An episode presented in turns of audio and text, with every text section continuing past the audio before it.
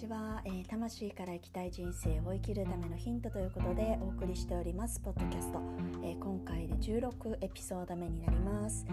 えー、今回のですねトピックは、え新しい自分への途中経過で起こることということを話していきたいと思います。えー、先日からあの21日間連続で、えーと、とポッドキャストを更新するというのをチャレンジしてましてでそのチャレンジの一番最初のですねあの時にお話しした内容っていうのが、えー、新しい自分をあのクリエイトする方法っていう話だったんですね。でそのエピソードであの皆さんにこう新しい自分ってどうやってこうクリエイトしていったらいいのか、えー、どういうふうにこう定着させていったらいいのかっていうあのお話をあのしたとともにですねあのそこで私自身があのこのあのポッドキャストを通じて、えの今私が意図してる新しい自分をこうクリエイトしていく。そのこう、まあ、ある種なんだろうなツールとしてこのポッドキャストをあの使っていきたいみたいな話を、してたと思うんですけれども、まあ、今の直近のそのちょうどこう21日間のその折り返しあたりにですね今来てるっていうのもあってその後のこう経過といいますか、えー、私自身がその新しい自分になっていくにあたってあのどういう現象が起きてるのかとか、えー、そういうプロセスの中でどういうことが起こるのかその中でどういうことを気をつけたらいいのかみたいなところをですね経験談も踏まえて、えー、お話ししていきたいなというふうに思っています。はいでですねあのこのエピソードを更新するにあたってあのさっき自分で聞いてたんですね。あのその新しい自分をクリエイトする方法って9月の27日からにあのアップロードしてるんですけれどもで聞いてて思ったのはなんか自分の話し方がすごい硬いんですよね。だからなんかまあここそこからですねプラス10エピソードぐらいあの今ちょうどやってるとこなんですけどやっぱり爆発でこう慣れてきたりとかあのした部分もあってなんかより話し方は割と自然になってきたかなっていう気がしてます。あの YouTube とかもねそう YouTuber の方とかもそうだと思うんですけど最初これって結構違和感があるんですよねっていうのもそのオーディエンスがこう目の前にいるわけじゃないんだけれども自分でこう勝手にしゃべりたいことをしゃべってでそれ収録してでそれをアップロードするっていう作業なのでまあ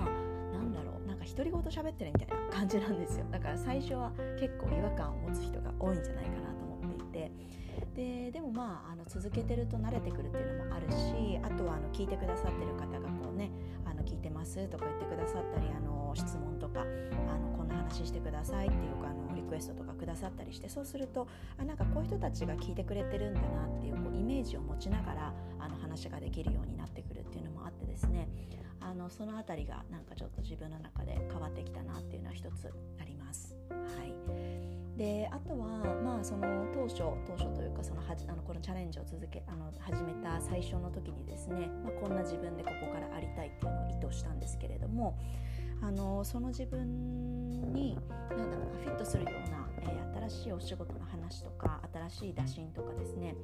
えー、そういう話が最近ちらほら、まあ、本当にここ数日って感じなんですけどあのいただいたりとかしていて、まあ、私がこう新しい自分こういうふうな仕事をしたいとかこういう自分になりたいあのこういう自分でありたいっていうふうにあの意図して発してその瞬間にそういうエネルギーを発したことってこういうふうにあの返ってきてるのかもしれないかなそれが跳ね返ってきたのかもしれないって思うようなことがここ数日あのちらほらありました。はいなので、うん、それはすごいなんか面白いですよね現象として。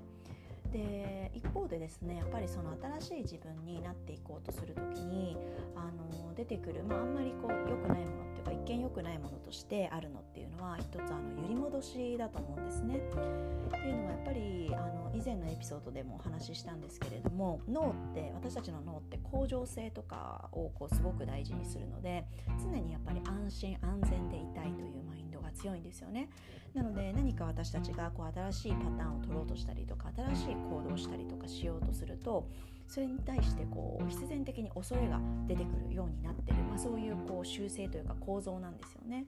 なのでやっぱりその新しい自分をこう作っていこうとする過程の中でそれに見合ったこう現象がこう起きてくるっていうこともあれば一方でその自分の中にまだ、えー、それがこう定着しきってないとですねそのちょっと前の自分とかその、まあ、新しい自分になろうとしてるんだけどその前の自分みたいなその自分のなんかこうなんだろうな考え方とかやり方とかっていうのが、えー、出てきやすかったりもするかなというふうに。だその新しい自分が定着してなかった時に何かちょっとしたこうネガティブなことが起こるとあやっぱり私はちょっとそういう道にはいけないのかなとかあやっぱり私が考えてること間違ってるのかなとか、えー、合ってないのかなとか、えー、自分はやっぱりダメだとかですねそういうふうに思ってしまいやすいそういうあの揺り戻しの現象が起こりやすいと私は思います。なのでまあそういうものにあの対処する方法としてはあのいつも言ってることかもしれないんですけどやっぱりまあそれはそれで認めてあげてあのあそういう状況が起きてるなと客観的にあの認めてあげつつでもあの私自身があのここからありたい姿とかここから定着させていきたいのってこういう姿だよねっていうのを今一度自分の中でイメージし直してその自分でその瞬間から生きるそのエネルギーをこう内側から発するっていうことをする、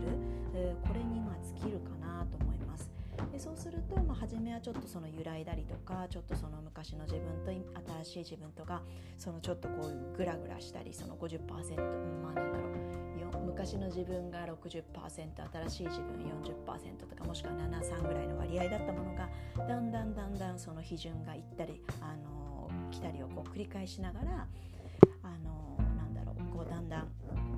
新しい自分の方の、え自分でいられるあの比重っていうのが高まってくるんじゃないかと思います。うんまあ、ちょっとなんかこうあの抽象的な言い方になるかもしれないんですけど私は個人的に信じてるのは、まあ、そういう揺り戻しが起こる時ってちょっと昔の自分とかがその走っていた周波数が、まあ、たまたまそのタイミングで跳ね返ってきたっていうだけだと思っていてでなのでねあ毎週毎週その新しい自分で生きれるようになればだんだんそういう現象って減ってくると思うんですよ。なのでそうですねまああの繰り返しになりますけどやっぱりそういう揺り戻しが起こったらちょっとそれをまあ客観視してあげて認めてあげながらあそういう現象起こってるなというふうに認めてあげてで一方ででも私ってここからこういう自分で生きるって決めたよねとじゃあもうこの瞬間から改めてそういうエネルギーを発してその新しい自分が体の中に今インストールされたとしたら私はこの現象に対してどういうリアクションを取るだろうとかどういうふうに感じるどういうふうに捉えるだろうっていうふうにあの考え直して行動していくそれをあの繰り返していくことが大事かなというふうに思っています。はいということで、えー、今日は新しい自分への途中経過で、まあ、起こることということを、えー、お話ししていきました、えー、引き続き、え21日間連続のチャレンジって続けていきますので、えまた質問とかですねあとはこんな話してほしいというのがあればぜひぜひぜひあのネタとしてあのいただけると大変あのありがたいなというふうに思いますということで、えーと今日も最後まで聞いてくださってありがとうございました。まなでした。Bye.